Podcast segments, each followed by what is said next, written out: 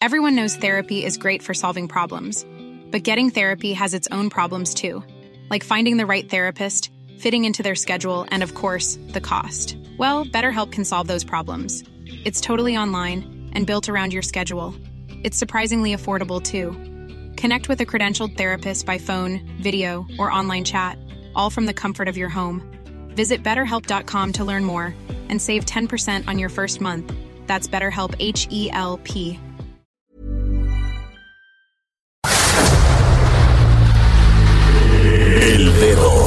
la llaga. Había una vez un mundo en el que nadie creía. Un país de historias inexplicables. Una nación con personajes asombrosos. Santo Tomás tenía razón. Hay que ver para creer. El México increíble, las verdades que duelen, la voz de los que callan, el dedo en la llaga. Infórmate, diviértete, enójate y vuelve a empezar. El Heraldo Radio presenta El Dedo en la Llaga con Adriana Delgado.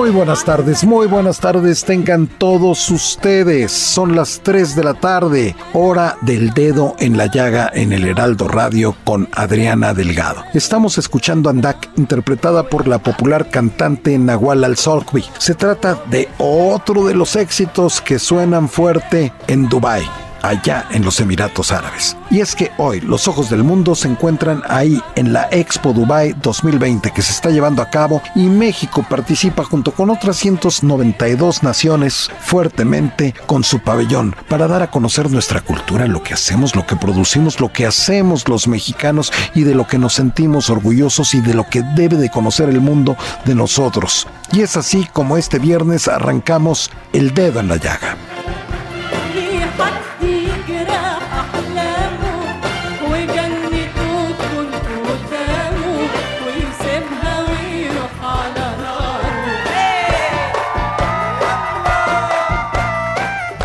¿Qué tal Jorge? Buenas tardes. Y bueno, eh, justamente poniendo el dedo en la llaga, nuestra directora general Adriana Delgado conversó con el periodista gráfico, fotógrafo y hoy escritor también, Martín Salas. Hablaron de un eh, texto bastante interesante titulado Un instante en cualquier momento, que, que es un, un libro que habla bastante del trabajo fotográfico de, de este personaje. Efectivamente, un trabajo periodístico de toda la vida. Pues vamos a escuchar esta entrevista que realizó Adriana Delgado.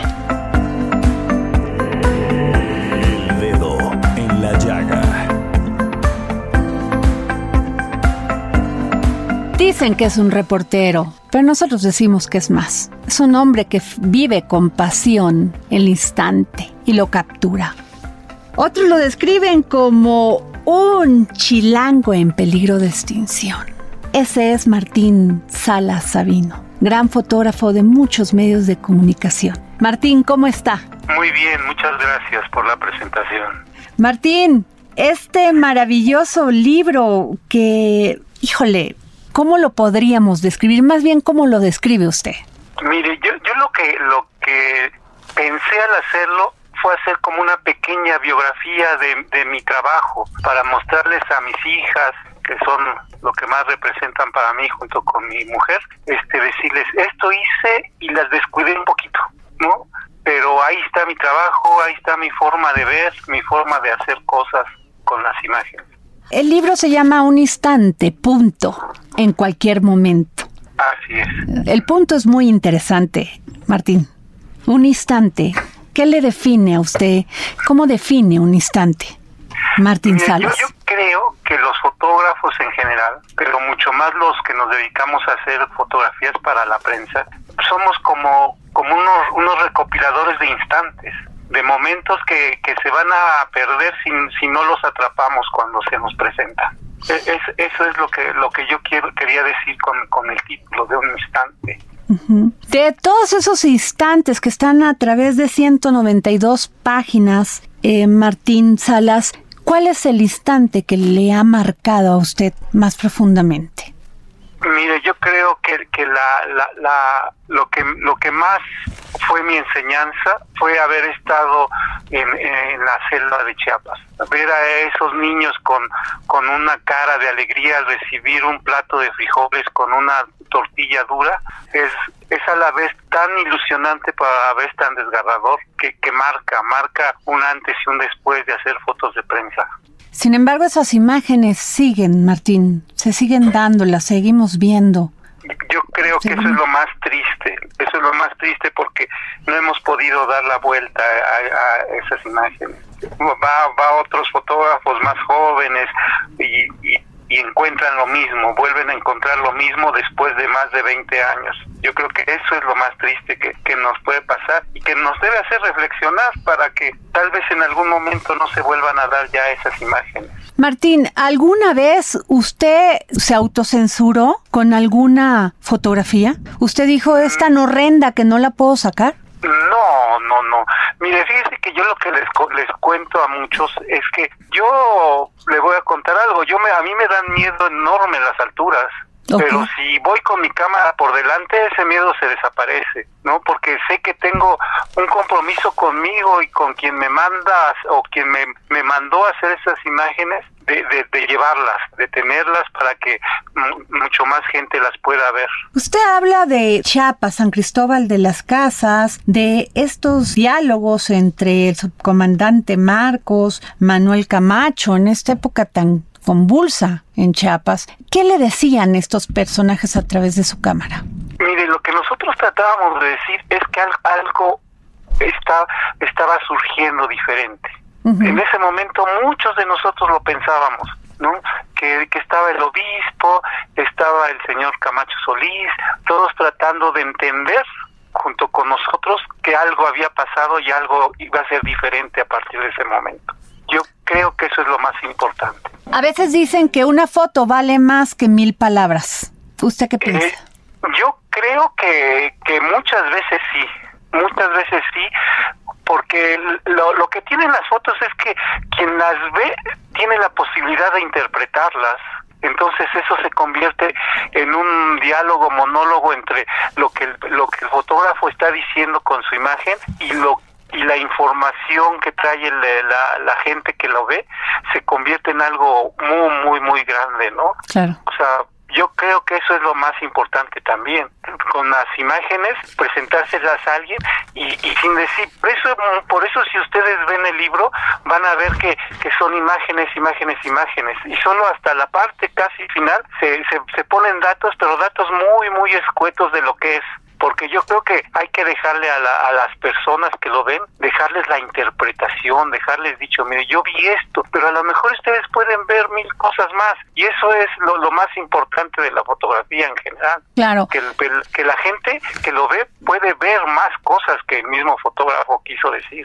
Don Martín, cuando vemos las guerras, cuando vemos a los fotógrafos de guerra, eh, cuando la gente huye, ustedes avanzan al frente.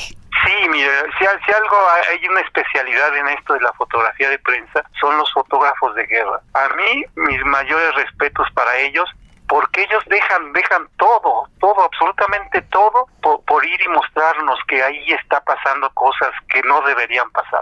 Nos regalan esas imágenes con parte de su vida para, para estarnos diciendo, aquí pasa algo, aquí pasa algo. Y, no- y nosotros tenemos que tener la, la sensibilidad para poder este, discernir qué exactamente es lo que ellos nos están mostrando. Don Martín Salas Sabino, o sea, entre que hay ese instante que se da entre que alguien posa para una foto o ustedes tienen que tomar esa foto, son unos segundos que puede cambiar el momento, la circunstancia, de acuerdo al ánimo, de acuerdo a la, a la situación de lo que van a, a captar con su cámara.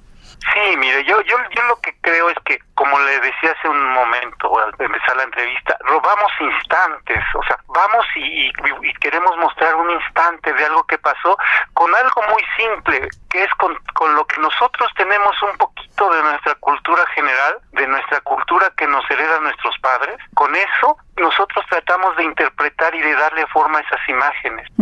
¿sí? Entonces, como muchas veces se ha manejado que la fotografía de prensa, que es subjetiva o no subjetiva y demás, yo creo que en el momento en que uno es el que encuadra, el que el que decide qué instante, en ese momento este ya ya no ya no es tan subjetiva como como se como se cree, ¿no? Pero eso es lo más importante, porque uno está diciendo lo que uno cree que está pasando ahí, pero también se lo deja uno a la interpretación de quien lo ve. Claro. ¿Algún momento de toda su carrera donde haya dicho usted, híjole, ¿por qué no tomé esa foto?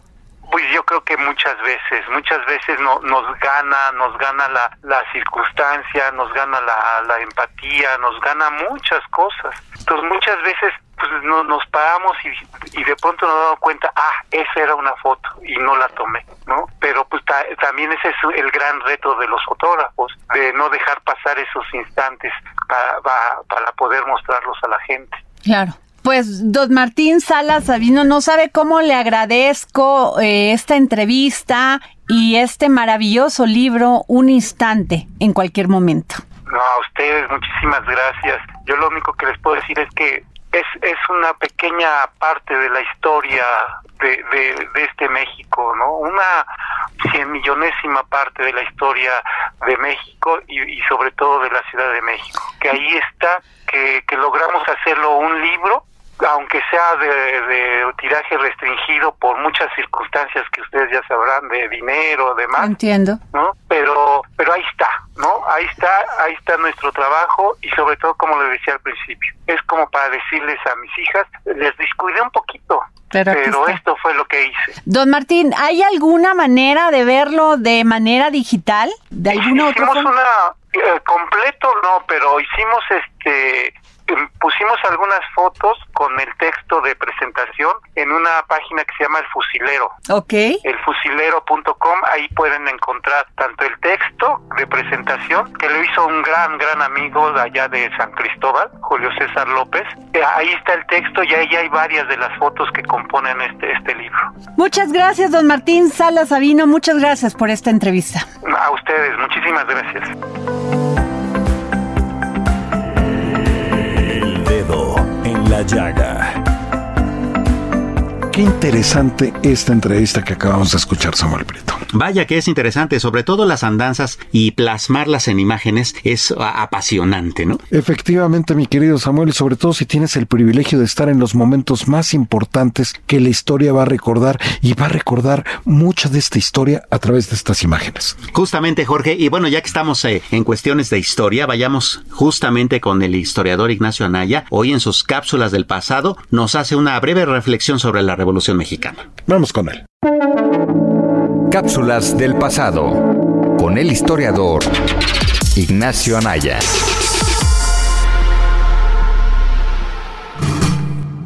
Hola Adriana, hola amigos del León en la Llaga y a quienes nos escuchan en Spotify. Soy Ignacio Anaya y esta es mi cápsula del pasado. Como se podría esperar por la fecha, en este episodio les voy a platicar sobre la Revolución Mexicana, pero no en el sentido de narrarles cómo fue que empezó o describirles algún acontecimiento sobre ella. Lo que quiero hacer es realizar una breve reflexión sobre lo que representa la Revolución Mexicana en la actualidad, más allá de ese día de descanso que nos dan. Todas y todos sabemos un poco o mucho sobre lo que fue la Revolución Mexicana, pero ¿alguna vez se han preguntado sobre su impacto y sus efectos en el México actual? Obviamente es una pregunta capciosa, no obstante, invita a pensar sobre las cosas que el país heredó de ese periodo de transformación. Ahora bien, la Revolución Mexicana es un proceso que da mucho material en distintas ramas y disciplinas. Por ejemplo, ¿sabían que hay muchos más libros de historia sobre la Revolución Mexicana que años desde que inició dicho conflicto? De hecho, si se publicara un libro por día tendríamos, creo yo, que aproximadamente cuatro años de contenido. Un poco para que vean cómo se sitúa la Revolución Mexicana en el quehacer del historiador. Y eso que estoy hablando estrictamente de libros de historia, pero si le agregamos novelas, cuentos, películas, textos de páginas web, series, canciones, pinturas, historietas, juguetes, etc., entonces yo me atrevería a decir que hay más contenido de la Revolución Mexicana que los días que han pasado desde el 20 de noviembre de 1910.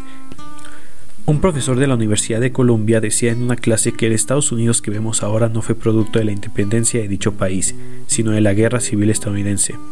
A mi parecer, se podría aplicar dicha información hasta cierto grado, no del todo, a la Revolución Mexicana con respecto al México actual. Es decir, claro, México nació con la independencia, pero difícilmente se entendía en ese entonces lo que era ser mexicano, o más bien lo que era la nación mexicana. Es por ello que hubo tanto conflicto en dicho siglo para definir lo que era el país.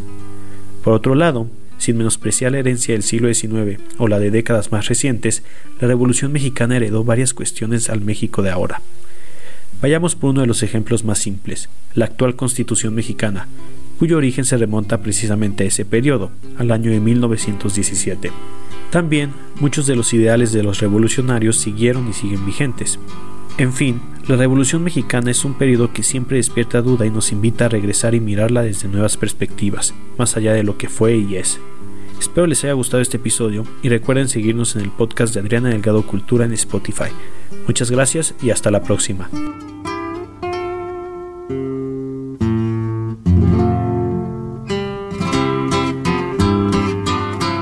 Pues muy ad hoc en estas fechas hacer esta reflexión sobre la Revolución Mexicana, mi querido Samuel. Y fíjate que como todos los viernes, desde Argentina, siempre el filósofo, escritor y pedagogo Hernán Melana, pues colabora aquí con Adriana Delgado. Y hoy nos presenta Lancelot el Caballero Enamorado. Ah, suena medieval, suena interesante, ¿no? Completamente. Vamos con él. Filosofía, psicología, historias con Hernán Melana.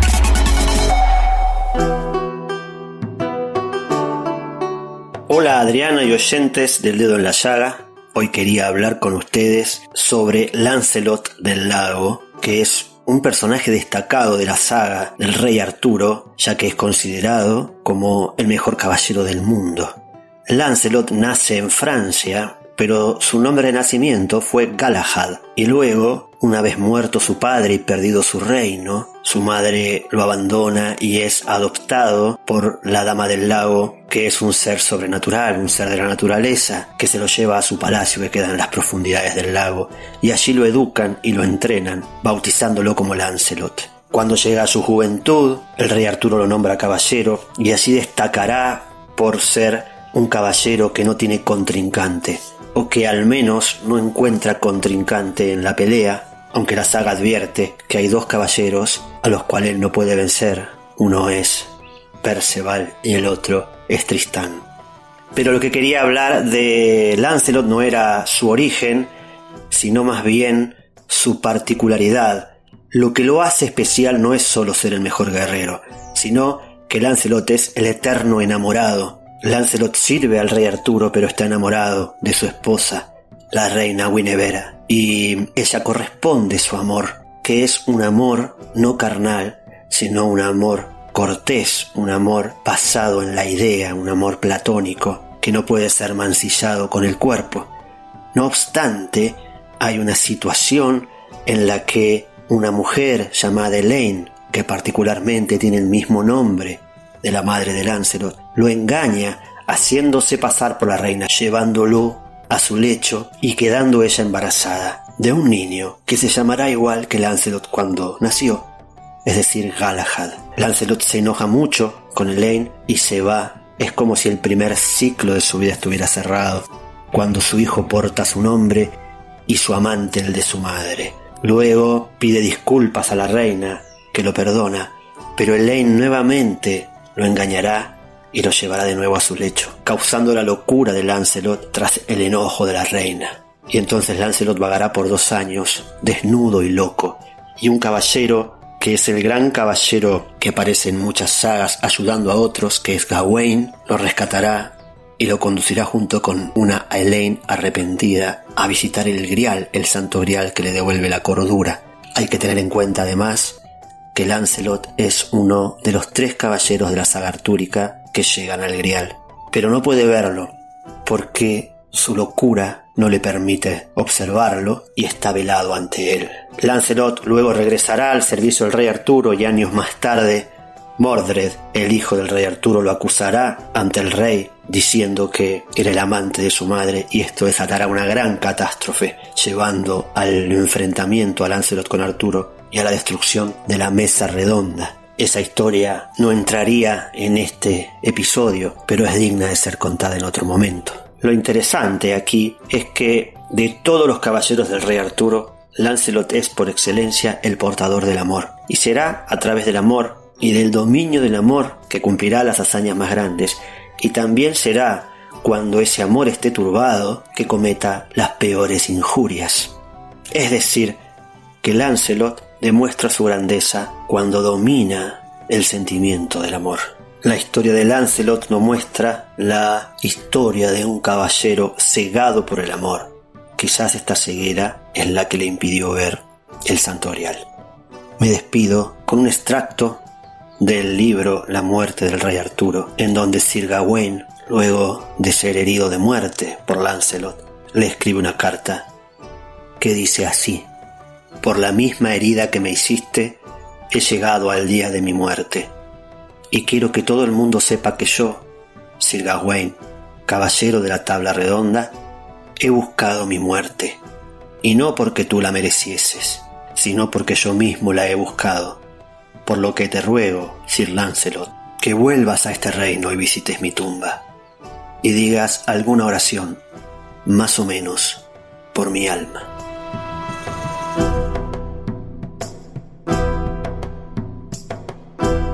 Y ahora, mi querido Samuel, si me lo permites, vayamos con Edson Alamilla, promotor cultural. Él nos va a hablar sobre el libro Hombres en mi situación, del autor Per Peterson. Recuerden, hay un ejemplar para la primera persona que le escriba al Twitter de Adriana Delgado, que es arroba Adri Delgado Ruiz. Vamos con Edson Alamilla. Libros, libros, libros, con Exxon Alamilla.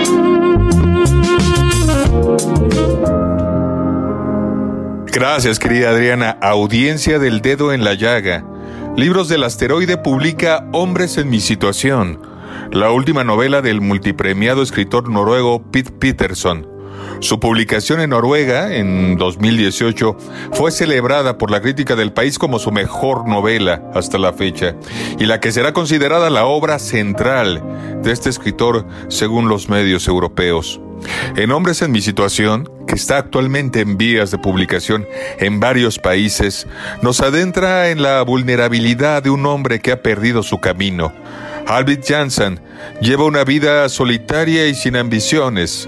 En noches de insomnio recorre sin rumbo la ciudad de Oslo, en coche o va de bar en bar, buscando refugio en el alcohol y en la compañía de alguna chica. Un día un año después de su divorcio, recibe una llamada inesperada de su exmujer, que vive con las tres hijas de ambos en una casa en la que no queda rastro de su pasado en común. Al reencontrarse con lo que fue su familia, Arvid no podrá evitar sentir el rechazo de su hija mayor, que sin embargo es quien más lo necesita. Adriana y Radio Escuchas del Dedo en la Llaga. Pete Peterson trabajó como obrero en una fábrica, librero y traductor antes de dedicarse exclusivamente a la escritura.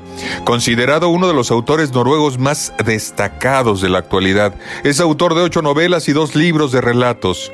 En 1991, al inicio de su carrera, las relaciones y los conflictos familiares fueron temas recurrentes en, un incendio a bordo de un ferry, un suceso del que hablará en varios de sus libros y que no soltará en varios títulos. Ha sido nominado en dos ocasiones al Premio de la Literatura del Consejo Nórdico, que recibió en 2009 por la novela Yo maldigo el río del tiempo. Radio Escuchas del Dedo en la Llaga. Tenemos un ejemplar de esta poderosa novela para la primera persona que escriba a Adri Delgado Ruiz. Muchas gracias Adriana y nos saludamos la próxima semana con más libros, autores e historias.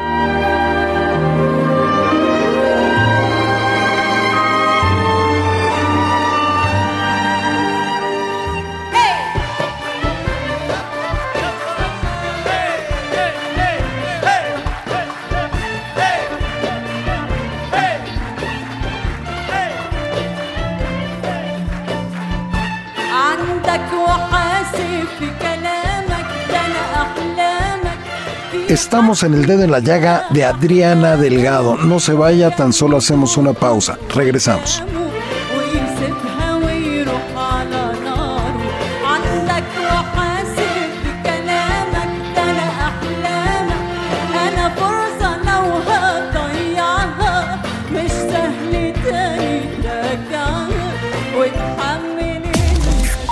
Sigue a Adriana Delgado en su cuenta de Twitter arroba Adri Delgado Ruiz. Además, te invitamos a enviar tus opiniones y comentarios en texto o por mensaje de audio a través de WhatsApp al 55 2544 3334.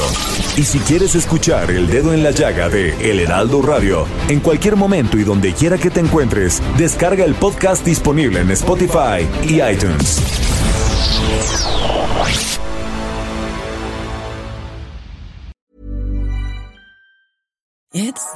Time of the year. Your vacation is coming up. You can already hear the beach waves, feel the warm breeze, relax, and think about work. You really, really want it all to work out while you're away. Monday.com gives you and the team that peace of mind. When all work is on one platform and everyone's in sync, things just flow wherever you are. Tap the banner to go to Monday.com.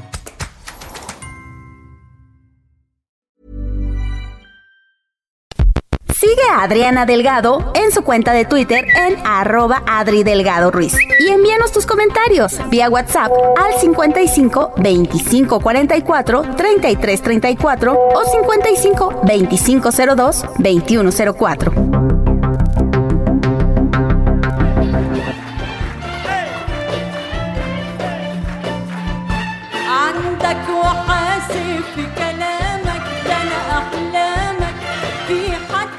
Y ya estamos de regreso en su programa favorito, El Dedo en la Llaga, con Adriana Delgado. Recuerde escribirle arroba Adri Delgado Ruiz. Ella siempre responde porque ella es la que maneja su cuenta de Twitter de manera personal. Y fíjense que justamente El Dedo en la Llaga conversó con el escritor Rodrigo González sobre su libro Tiempos de Fuego, que habla de un momento oscuro de la historia nacional, de la Guerra Sucia. El Dedo la Llaga. Estamos de manteles largos, tenemos eh, el privilegio de poder conversar con el maestro, con el escritor Rodrigo González sobre su más reciente libro, un libro que publica el Fondo de Cultura Económica junto con Educal, Tiempos de Fuego. Gracias, maestro Rodrigo González, escritor, por haber aceptado esta entrevista. Al contrario, gracias a usted. Maestro, pero Dígame. ¿de qué va Tiempos de Fuego? Eh, la novela, porque es una novela, es literatura, quiero señalarlo de entrada, Sí. trata sobre algunas actividades realizadas por grupos, por, concretamente por un grupo de activistas durante la época de la guerrilla en México, una guerrilla que todos sabemos que tuvo su origen en las condiciones tan terribles, tan tremendas, tan hoy día tan poco parecidas a, a las de entonces. Me refiero a la carencia de cauces democráticos para la actividad política. Estamos en hablando de los época. años 70, de los años 80, donde estuvo recrudecido esto, ¿no? En sus inicios años finales de los 70. 60, principios de los 70, ¿no, maestro? Así es, aunque la, la época de la represión más difícil fue, creo yo, los años 60.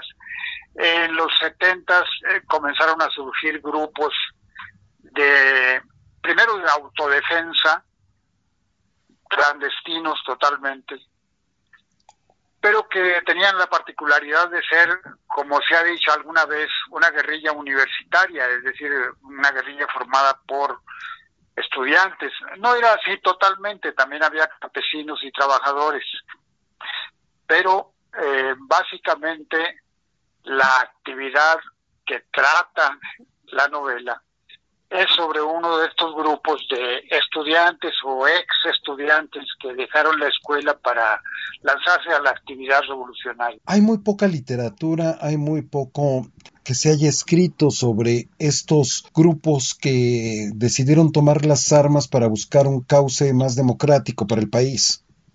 Eh, se han escrito algunos libros. Carlos Montemayor, ¿Cómo no? creo yo, creo yo fue el, el iniciador junto con Salvador Castañeda. Carlos Montemayor no es que haya sido un militante, un combatiente, un escritor un, escritor chihuahuense con conocidos dentro de los grupos de aquellos años, para 50 años. Y Salvador Castañeda, él sí fue un, combatiente, un combatiente militante de la Liga o, de alguno de estos grupos que conformaron después la Liga, incluso estuvo preso y demás. Un muy estimable escritor, muy, muy, certero. Su primer libro creo que fue ¿Por qué no dijiste todo? Pero son muestras muy escasas, creo yo. Lo que sí hay son estudios de tipo histórico, sociológico, etcétera, pero contribuciones estrictamente literarias, como, como lo es la mía. Como es Tiempos pues de Fuego. Hay pocas, hay pocas. Hay pocas porque es difícil este hacer literatura con un tema tan que se presta tanto a la confusión tu único mérito es tratar sobre sobre esas sobre esos temas y la verdad es que se puede hacer literatura de alta calidad con cualquier tema Efectivamente. Eso es cierto. La novela en tiempo y espacio nos sitúa en aquellos años, en aquellos grupos.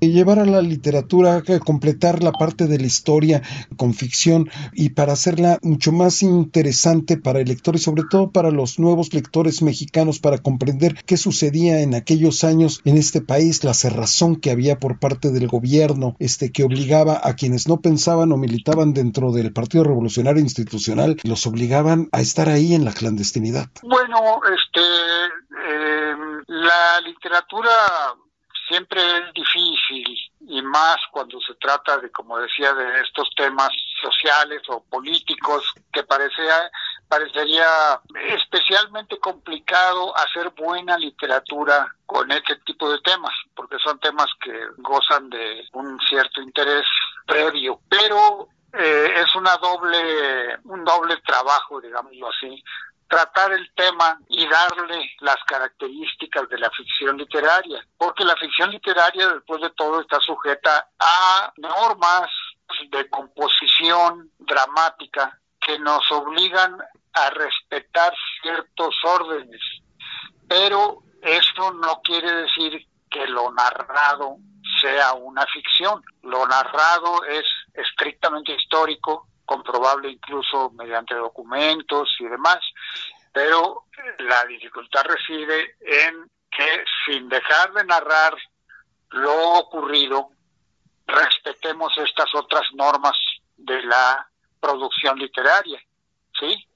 Yo, por supuesto, tenía lecturas, sí. lecturas políticas e históricas en ese momento, pero lo que narro ahí es la experiencia con mi propio grupo, una experiencia que comenzó en la colonia proletaria Rubén Jaramillo, que estuvo ubicada al sur de Cuernavaca, en el pueblo de Acatlipa, y que eh, el ejército tomó en septiembre de 1973 y de ahí comenzó la dispersión de los grupos de activistas que teníamos contacto con, con esa colonia y con su gente, que eran solicitantes de vivienda, no eran, no eran guerrilleros.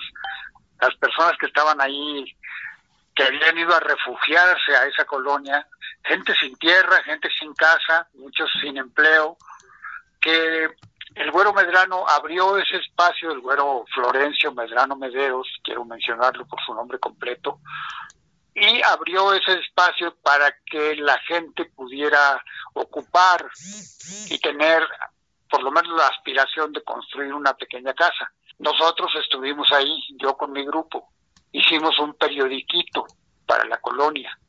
Ahí comenzó esa, esa peripecia, digamos, iba a decir odisea, pero no, no, no, no, no es tanto como eso, una mera peripecia que se convirtió después en el tema principal de mi novela. Ahora, usted aquí cuenta cómo eran estas organizaciones revolucionarias. Cuento algunos fragmentos de lo que yo personalmente me di cuenta acerca de cómo la liga intentaba unir esfuerzos, como decía hace un momento, y conjuntar el trabajo político-militar, no en una sola organización, sino mediante el trabajo de una que tuviera comunicación y que estableciera lineamientos conjuntos para eh, esta guerra tan difícil y tan sangrienta, porque finalmente hubo, hubo sangre de ambos lados. Y aquí quiero señalar que mi novela narra uno de los pocos actos de guerra sucia dirigidos contra las fuerzas represivas del Estado. La guerra sucia normalmente venía desde las fuerzas represivas del Estado contra nosotros. En esta novela yo narro un pequeño episodio donde se hace guerra sucia, pero contra las fuerzas represivas del Estado. No que las otras organizaciones guerrilleras no hayan presentado combate, claro que lo hicieron. Lucio Cabañas, Genaro Vázquez, la propia Liga, eh, la Unión del Pueblo, etcétera. No era considerada guerra sucia, sino guerra abierta, guerra con armas y con formación guerrillera, es decir, no un ejército desplegado contra otro, porque sería absurdo unos cuantos militantes enfrentados a, a, un ejército. que ya por entonces era muy poderoso, para no hablar desde ahora, este, que es algo completamente distinto. En aquella época la guerra sucia era patrimonio exclusivo de estas fuerzas eh, represivas del Estado. Y sin embargo, destellos o en ocasiones muy especiales hubo acciones puntuales de eliminación de agentes, de eliminación de informantes, de no solo había que sacarle la vuelta, sino pensar en cómo me lo quito de encima. Pues ahí tiene usted, dicho por el propio autor, lo que es Tiempos de Fuego, pues habrá que leerla ampliamente recomendable una publicación del Fondo de Cultura Económica. Y le agradecemos muchísimo, maestro Rodrigo González, su tiempo para el dedo en la llaga. Cuando guste, este, y muchas gracias a usted, a, a ustedes, a todo su equipo y por supuesto al auditorio.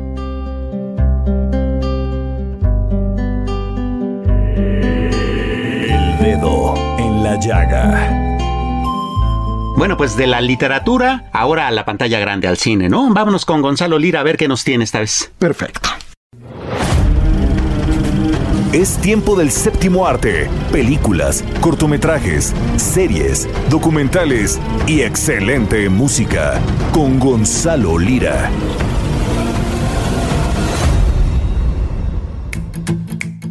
Yo soy Gonzalo Lira y como todos los viernes vamos a platicar de cine. Y fíjate que la semana pasada arrancó el Festival Internacional de Cine de Los Cabos, que está llegando a su final en estos días, en el cual se presentaron muchas películas, pero me voy a detener en una en particular porque además vamos a estar escuchando este título y el nombre de su actriz muy seguido de aquí a las próximas entregas de premios. Se trata de Más, algo así como masivo, y que nos cuenta la historia de cuatro personas que se sientan en una mesa a dialogar de un tema muy escabroso, muy espeluznante, pero sobre todo que toca fibras muy sensibles en Estados Unidos. Estas cuatro personas son los padres de familia de dos lados de una misma historia, la víctima y el victimario de uno de estos muchos eventos violentos que terminan con fatídicas consecuencias en las escuelas de Estados Unidos, como la violencia se ha apoderado de esto, pero sobre todo la película se enfoca en cómo estas dos familias deben de dialogar para tratar de llegar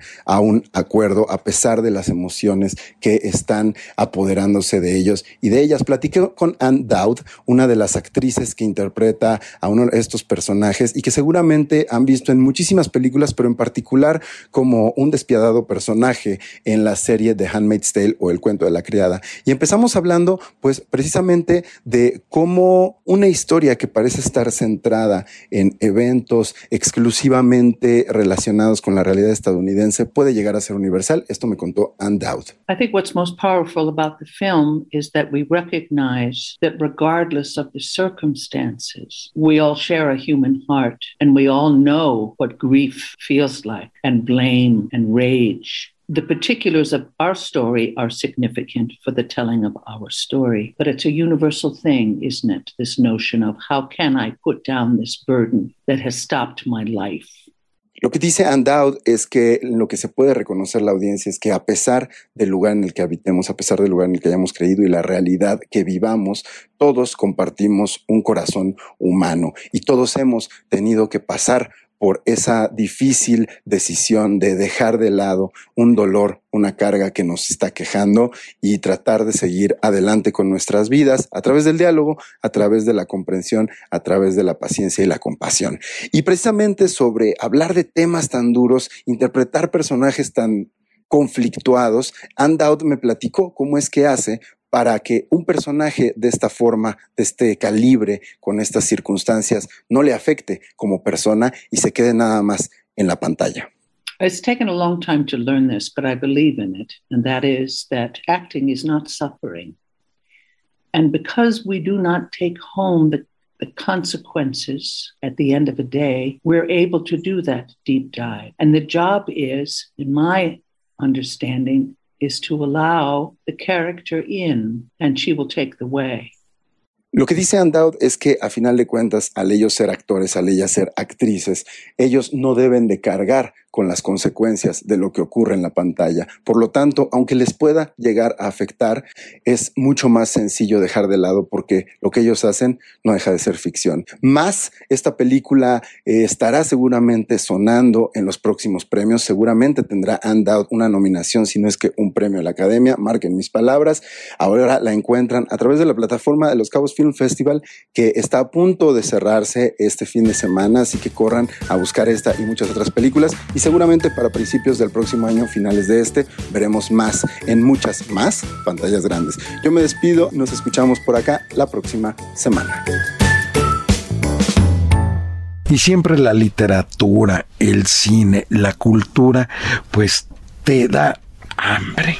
Sí, siempre, definitivamente. Además, hasta ahora, ¿no? Después de poner el dedo en la llaga, como que... Y es otra gran antoja, forma ¿no? de cultura, ¿no? La de Sí, la gastronomía. ¿Estás de acuerdo? Claro, y más en un país como el nuestro. ¿Qué te parece si vamos con Miriam Lira, editora del suplemento Gastrolab, para que nos cuente? Gastrolab. Historia, recetas, materia prima y un sinfín de cosas que a todos nos interesan.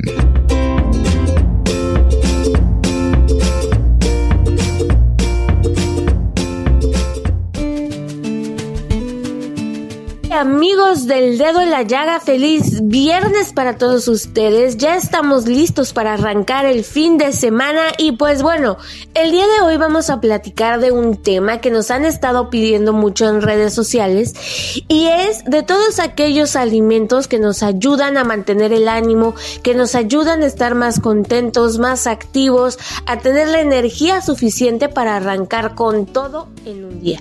Y pues bueno, los expertos en nutrición explican que los buenos hábitos alimenticios derivan en un estado de ánimo óptimo, lo cual nos conduce evidentemente a la felicidad.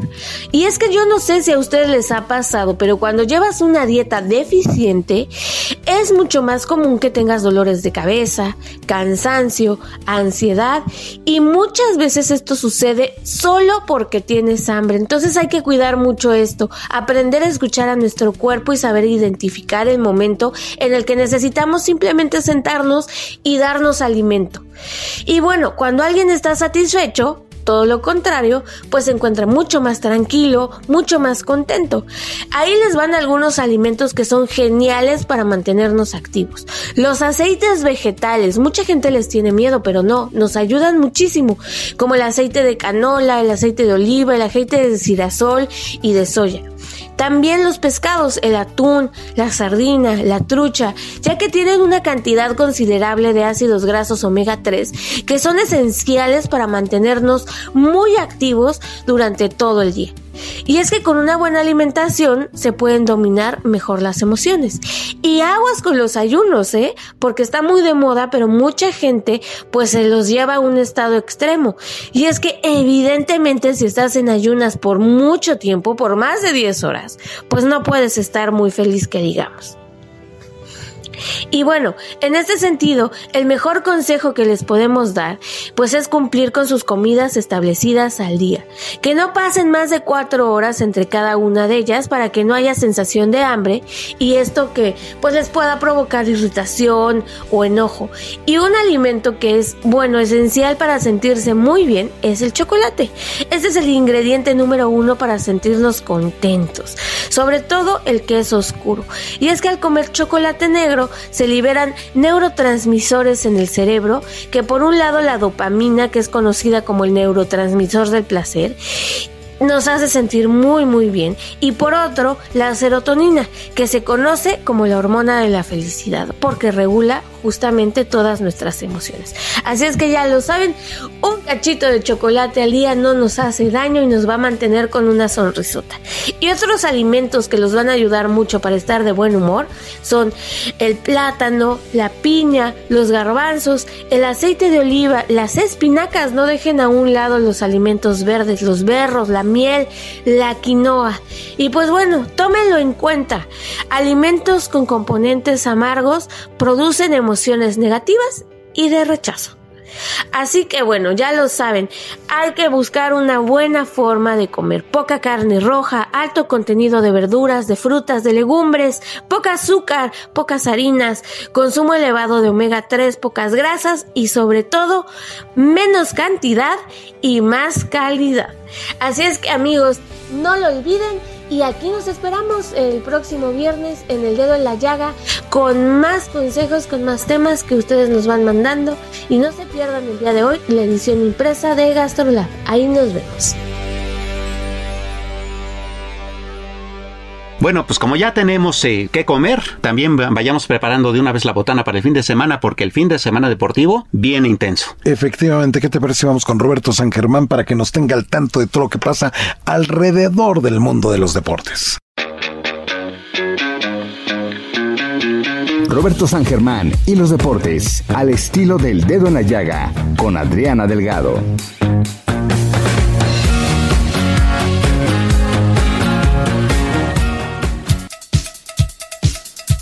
Buenas tardes a toda la gente que nos sintoniza, que tengan bonito fin de semana y empecemos con el Gran Premio de Qatar. Como tú sabes, se va a alargar este fin de semana, este domingo, donde Checo Pérez quiere repetir la hazaña del año pasado donde lo ganó. Va a ser difícil porque en las prácticas libres en las dos quedó en octavo lugar. En la segunda práctica libre la ganó Valtteri Bottas de Mercedes, luego vino Pierre Gasly de Alfa Tauri y Max Verstappen quedó en el tercer sitio en esa segunda práctica. Ya luego vino Hamilton, Norris, todos los demás, pero Checo no se le vio bien. A ver qué sucede con Checo el domingo, recordando que la clasificación es el día de mañana. Este es un circuito nocturno, sobre todo por el calor. Entonces es una carrera que es especial porque es en la noche. Ya veremos cómo le va al Checo, sobre todo cómo va Checo en estas situaciones. Sabemos que conoce este circuito, ya lo ganó. Ojalá tenga un buen desempeño. Suerte a Checo y a la gente de Red Bull. Ahora hablemos y cambiemos de tema que se hizo el ridículo a principios de semana y el fin pasado con lo que hizo la selección mexicana en su mini gira en Cincinnati y Edmonton. El Tata Martino se trajo dos derrotas a cuesta, nada más metieron un gol y recibieron cuatro. Gerardo Torrado, que es el director de selecciones nacionales, como John de se van a reunir con el Tata para pedirle explicaciones y las debe de dar un equipo mexicano que no se le vio nada, la verdad, contra el equipo de Estados Unidos y contra Canadá, esperando que pueda pues elevar el nivel, sobre todo recordando que ya viene la segunda vuelta del hexagonal donde México va a tener cuatro partidos de local. Ahí se deben sacar 12 puntos mínimo para poder llegar ya a Qatar 2022. Esperemos, lo van a ratificar. Eso es un hecho, el Tata se queda hasta terminar su contrato, ¿no? Y sería después de Qatar 2022, pero la selección no juega bien. Lo preocupante es que pseudoaficionados han amenazado de muerte en las redes sociales tanto a Memo Ochoa como a Chaca Rodríguez. Y eso sí es algo de preocuparnos, es un partido de fútbol, hasta ahí. Hasta ahí, ojalá las autoridades hagan algo y dejemos eh, o no dejen de permitir este tipo de situaciones. Ya pasó en la Liga Femenil también un caso similar, ¿eh? ojalá ya tomen cartas en el asunto. Y ahora hablemos del repechaje de la Liga MX que se nos viene ya también este fin de semana. Santos contra San Luis va a ser el sábado 20 de noviembre a las 7 de la noche. Pueblas contra Chivas también el sábado 20 de noviembre a las 9 de la noche en el Estadio Cuauhtémoc. El domingo los duelos son el 21 de noviembre eh, a las 5 de la tarde. Toluca contra Pumas ya a las 7 de la noche. Cruz Azul contra Monterrey. De aquí salen los cuatro que se van a unir a la liguilla donde ya está América, no Tigres también esperando quiénes van a llegar a jugar contra los que están en la parte alta de la clasificación del fútbol mexicano y quién va a ser el nuevo campeón de nuestro torneo. Hasta aquí la información deportiva. Yo soy Roberto San Germán. Que pasen buen fin de semana. Nos escuchamos la próxima semana. Chao. Pues ya filosofamos, ya nos llenamos de historia, ya escuchamos a un fotógrafo escritor. Ya fuimos al cine, ya, ya fuimos al cine, ya leímos. Pues ya nada más nos queda decir que a nombre de Adriana Delgado, tenga usted el mejor de los fines de semana. Ok, pues que tengan todos el mejor de los fines de semana. Y recuerde que el lunes próximo tiene una cita aquí con Adriana Delgado en El Dedo en la Llaga.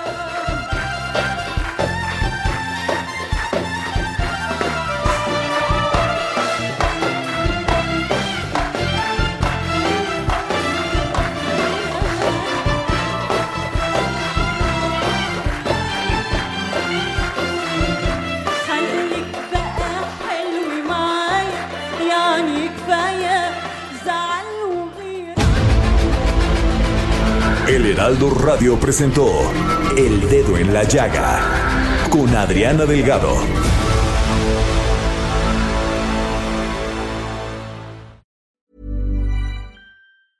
Even when we're on a budget, we still deserve nice things. Quince is a place to scoop up stunning high-end goods for 50 to 80% less than similar brands. They have buttery soft cashmere sweaters starting at $50, luxurious Italian leather bags, and so much more. Plus, Quince only works with factories that use safe, ethical, and responsible manufacturing. Get the high-end goods you'll love without the high price tag with Quince. Go to quince.com slash style for free shipping and 365-day returns.